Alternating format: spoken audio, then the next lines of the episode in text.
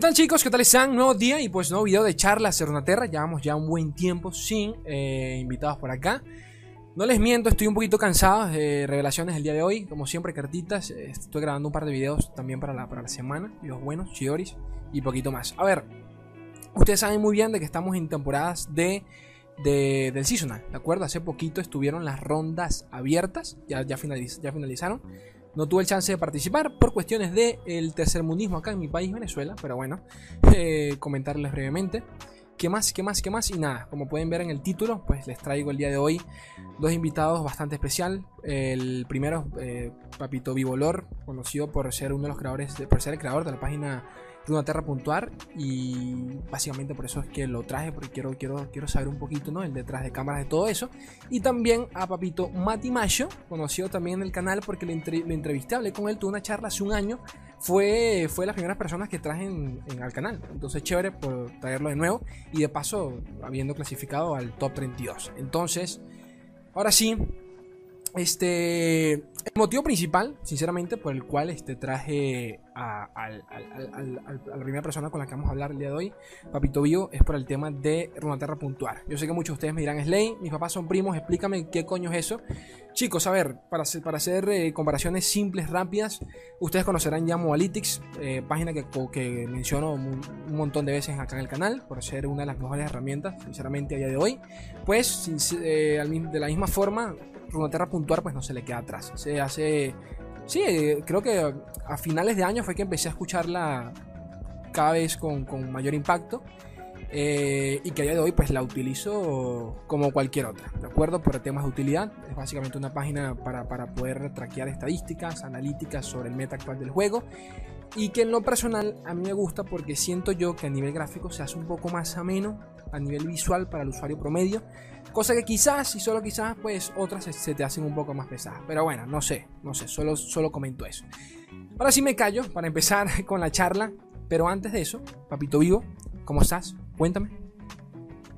Hola, Ley, ¿todo bien? Eh. Todo en orden, por suerte.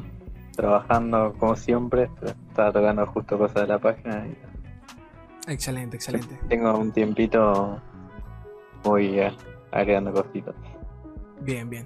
Bueno, primero, sí, sin pena, ¿de acuerdo? Cualquier cosita que me quieras contar, sin drama alguno, no pasa nada. Este.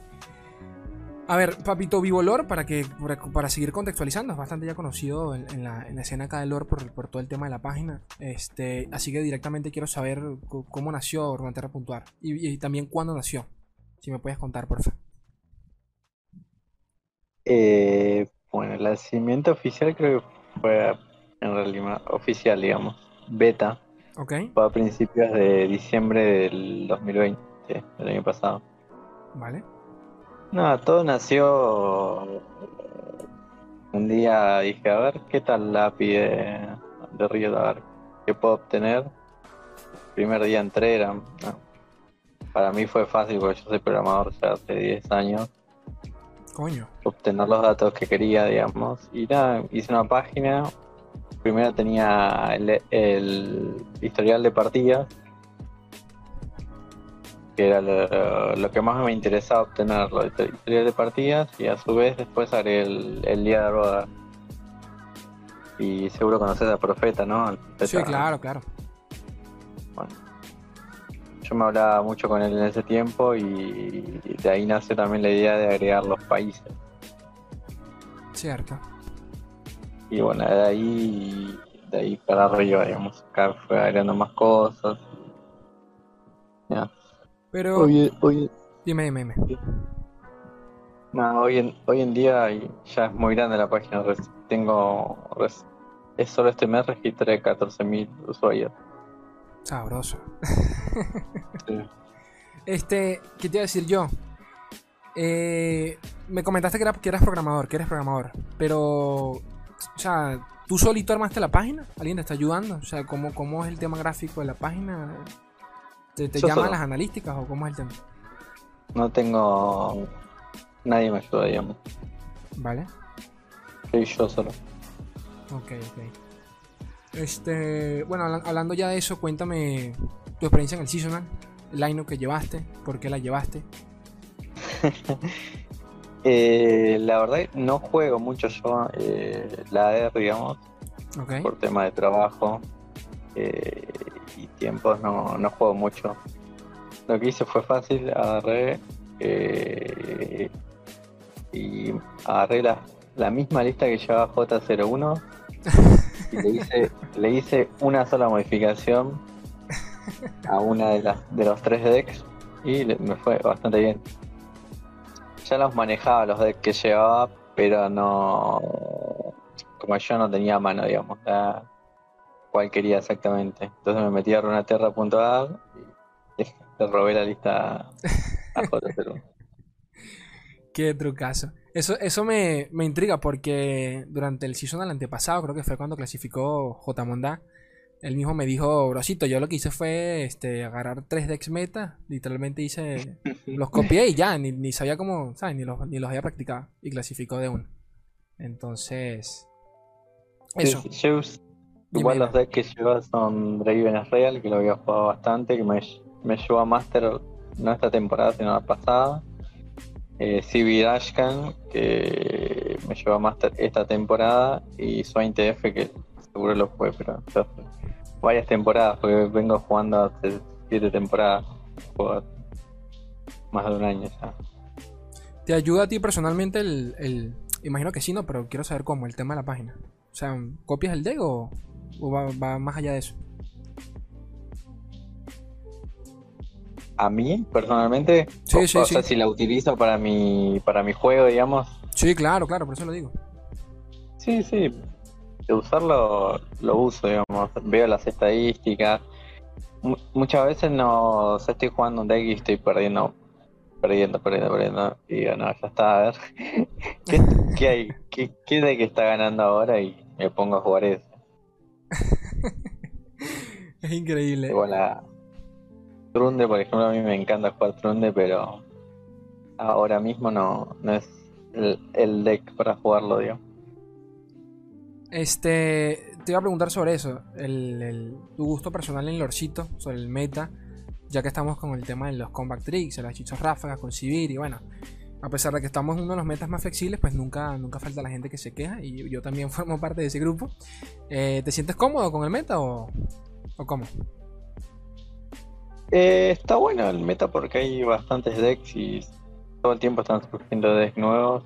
Eh, estoy bastante cómodo, sí. Estaría, estaría bueno poder jugarlo un- el deck que me gusta, pero bueno, nada. O sea, de poder puedo. Voy a perder todas las partidas, pero no más. Eh, pero sí, sí, está bueno el, el meta.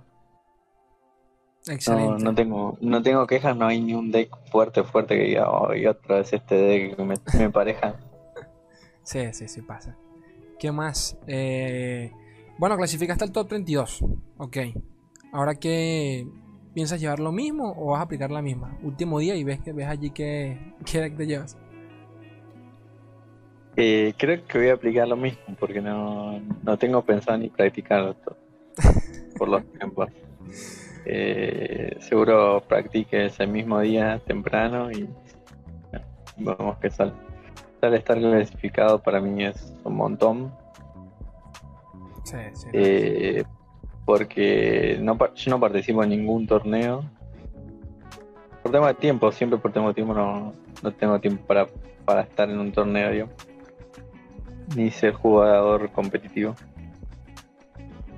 Entonces ya lo hice más que nada porque al, al saber, al haber clasificado también me iba a ayudar con la imagen de, de la página que mantengo, digamos. Que lo que más me importa hoy en día en realidad es Claro. mejorar estadísticamente y con, y con contenido de la página. No más de que me reconozcan como un jugador profesional. Alguito, no sé, que me puedas spoilear por allí de, de que, que, llegar a la, a la página. ¿Alguna característica o, o que tengas Te planeado? no puedo, te puedo dar spoiler exclusivo. Eh, sí, tengo, tengo pensado, siempre, siempre tengo, tengo una lista con todas las cosas que tengo pensado y tampoco las voy haciendo. Eh, lo próximo que quiero hacer es eh, meter una sección para creadores de contenido No, buenísimo, buenísimo. donde nada le hago publicidad al creador. Eh, ya sea, pongo su Twitch, si está en vivo, le pongo el, el Twitch en vivo, lo destaco en toda la página. En principio va a ser invitacional, solo la gente que me dio apoyo desde el inicio. Ok. Pero después sí voy, voy a agregar un. como para que puedan enviar una solicitud o algo para que los pueda aceptar yo. Pero sí, es más que nada para. Hoy en día mi página es solo. no tiene nada de creador de contenido, vos no, no, no hay una guía, no hay YouTube, o sea, en el leaderboard puedes ver las eh, los streams de los de los jugadores y demás, pero más que nada para tener una relación con un creador página, digamos. Claro. No, bueno, excelente, no es por nada, pero guiño guiño, cualquier cosita, ya sabes que, puedes contar conmigo para cualquier cosa. Eh, sí. Y bueno, básicamente, básicamente eso es todo, sinceramente. Cualquier cosita que quieras añadir para ir finalizando. Eh, no, no. Creo que eso es todo. Bueno, las redes de Papito Vivo las tienen en la descripción. Eh, su Twitter más que nada, que es bastante activo. Y, pero bueno, lo más importante, sinceramente, la, la página, ¿no? Recuerden que también el, tema es apoyarlo tanto a él como a Matimayo, que ambos clasificaron al top 22. Y nada, lo más seguro es que la próxima semana estemos por allí en cualquier stream, ¿no? Junto con, con, con el, el, buen Jotica Wanda eh, casteando sus partidas. Así que sinceramente va a estar, va a estar buenísimo. Y poquito más. Vamos a continuar con la siguiente, chicos. Acabamos ya la charlita con Papito Vivo, creador de Runaterra Puntuar. Y en este caso, eh, bastante entusiasmado por un lado porque vamos a hablar con, bueno, como ya están en el título, con Papito Matimayo. Este, que bueno, para lo más vieja, vieja escuela del canal, ya hablé con él, lo, lo, sí, lo entrevisté, tuvimos una charla con él hace más de un año. Estuvo en una de las primeras charlas del canal. Y lo cual me genera un poquito de melancolía porque ya está, si no me equivoco, esta va a ser la charla número 98. La puta madre. casi 100 charlas vamos a llegar. Pero bueno, en aquel entonces hablé con él con la excusa de, creo que el equipo Seven Sins, para el cual jugaba en aquel entonces, eh, ganaron la LRA, si no me equivoco, quedaron subcampeón, creo que fue.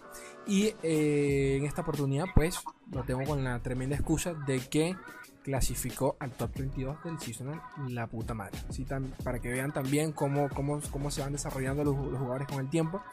Y me encanta porque parte de eh, todo el tema de, las charlas es también pues eso, evolucionar, entrevistar, hablar, charlar con, con, con, personalidades del medio y ver cómo evolucionamos todos a medida que pasa el tiempo en el juego. Y bla, bla, bla, bla. Me callo, dejo hablar tanta paja. Lo importante acá, Mati, ¿cómo estás? Cuéntame. Eh, acá estamos bien, eh, ansiosos por el, por el sábado, dar un buen papel, representar a la TAM y ojalá clasificarme al mundial. Necesito un top 4, top 8. Coño, no está, no está, no está fácil. Este. No está fácil. El mundial, bueno, para, para que recuerden chicos, a final de, de, año, si no me equivoco. Todavía no han dicho nada, especificado nada, pero bueno, a final de año. Este, ¿Cómo llevas la, la cuenta del mundial? O sea, porque desconozco cómo, cómo es el proceso. Eh, yo lo intenté por ladder, me, no me alcanzaron los puntos, necesitaba un top 5, quedé top 20. Lo máximo que llegué fue top 10, lo seguí intentando y no pude y me rendí y aseguré el 7-2 del seasonal, con top 20 en ladder. Y ahora con los puntajes, con los puntos del seasonal, consiguiendo un top 8, top 4, entro sí o sí. Increíble, top 20 sí. Y lo hice como si nada, el coño de su madre. Increíble. Este. ¿Estás ahorita con quién? Con Mafia, ¿no? Si no me equivoco. Sí, estoy con Mafia ahora. Vale. Me ayudaron bastante a... Estuvimos muchos días practicando, mm, con, en especial con Tupac y con Tenerix. Practicábamos casi todas las semanas, veíamos el, meta, cómo cambiaba. Excelente. Practicamos harto en la semana, en las mañanas, jugamos mejores de tres, viendo lineup, hasta que cada uno escogió la suya personal. Eso, a eso iba. Este, ¿Cuál escogiste? ¿Y por qué la escogiste? Yo fui Draven Ezreal, TF Gunplan y Lurk. Y Lurk. Ok, ok. ¿Por qué específicamente tarjetear qué? Eh, no fui a tarjetear. Eh, o sea, con Draven Ezreal y TF Gunplan tarjeteaba cualquier tipo de midrange o agrodeck. y perdía contra Control. Lo que le pasa también de repente a Lur. Entonces me faltó un tercer deck y escogí Lur porque fue el deck que usé toda la season en Ranked. Jugué alrededor de 180, 200 partidas con Lurk en Ranked y tenía como un 69% win rate. Y durante toda la season estuve mejorando el deck, viendo la mejor versión, hasta que llegué a la conclusión de que ciertas cartas no tenían que ir, otras sí, y me quedé con ese deck porque me sentía seguro con él. Y entonces lo que hacía en el seasonal, pasaba primero el TF Gunplan o el Draven Error, que era el que tenía los mayores match eh, aceptables, decentes, y después le daba doble oportunidad a pasar al Lur. Y como lo usé tantas veces durante la season, me sabía algunas rutas específicas para ganar, incluso los matches desfavorables. Le daba doble oportunidad y casi siempre pasaba una vez. Ok, ok. ¿Qué viste durante la, jornada?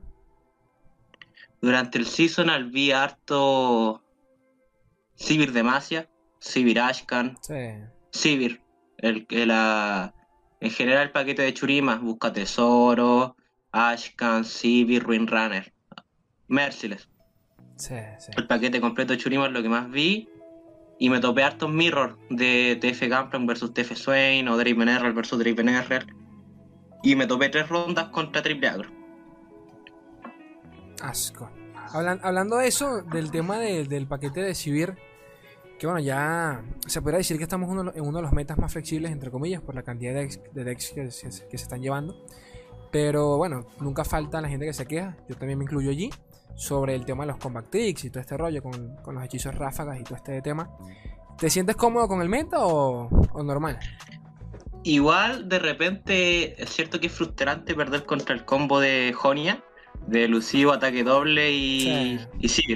y, te guanchatean un turno. Pero dentro de lo que cabe, igual, al usar tanto spell esos tipos de decks, muchas veces se briquean. Sí pasa.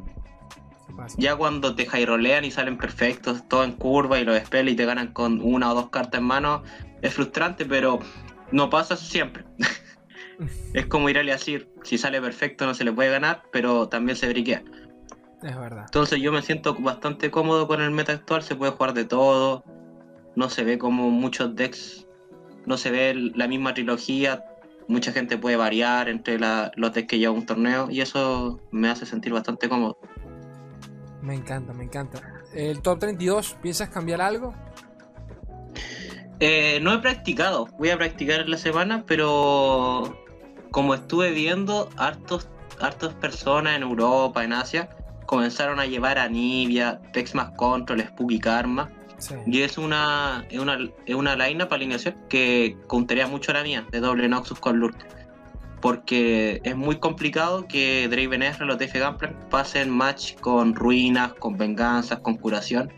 Y eso es lo que más me preocupaba antes de enviar los decks del Seasonal. Estuve pensando en cambiar la line para último minuto pero no la había practicado, porque la lineup que envié la practiqué como tres semanas, la escogí hace tres semanas atrás y la practiqué a full. Entonces cambiar el último minuto sabía que me podía traer consecuencias negativas y confié que no me iba a topar esos matchups controleros. Y así fue, no me tocó ninguno.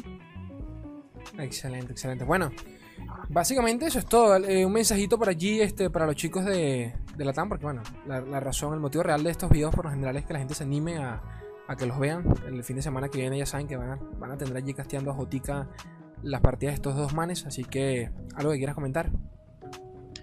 Que igual vean el torneo de temporada porque generalmente gente con alto nivel que llega, que escogen buenas lineups, que escogen lineups que tienen algún sentido entre sí, no llevan 13 aleatorios, tienen sentido sus lineups y así pueden aprender más y así ellos van a torneos con el Poro Furioso, la OLS, y tienen buenos rendimientos.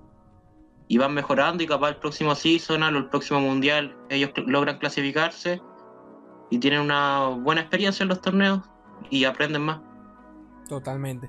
Además chicos, mencionar que la TAN, a pesar de que por lo general suele ser del...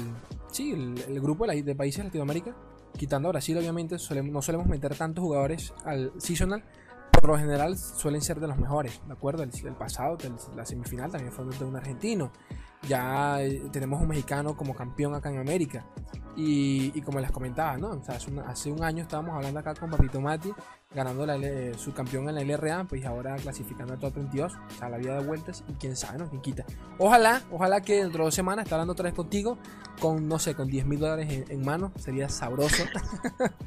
Sería Estaría, sabroso. estaría muy bueno. Sí. Bueno, Papito Mati, gracias por todo. Ah, chicos, abajo en la descripción, como siempre, les dejo la descripción de las redes, tanto de Mati como de Vivo Lore, para que lo sigan. También les voy a dar los canales oficiales de Lore para que vean la transmisión oficial. Y realmente un poquito más. Eh, por allí me tienen en Spotify para que me sigan. Me pueden apoyar en Patreon si el contenido es de su agrado. Yo los quiero un mundo y la mitad de otro. Un beso enorme, gente bella. Adiós.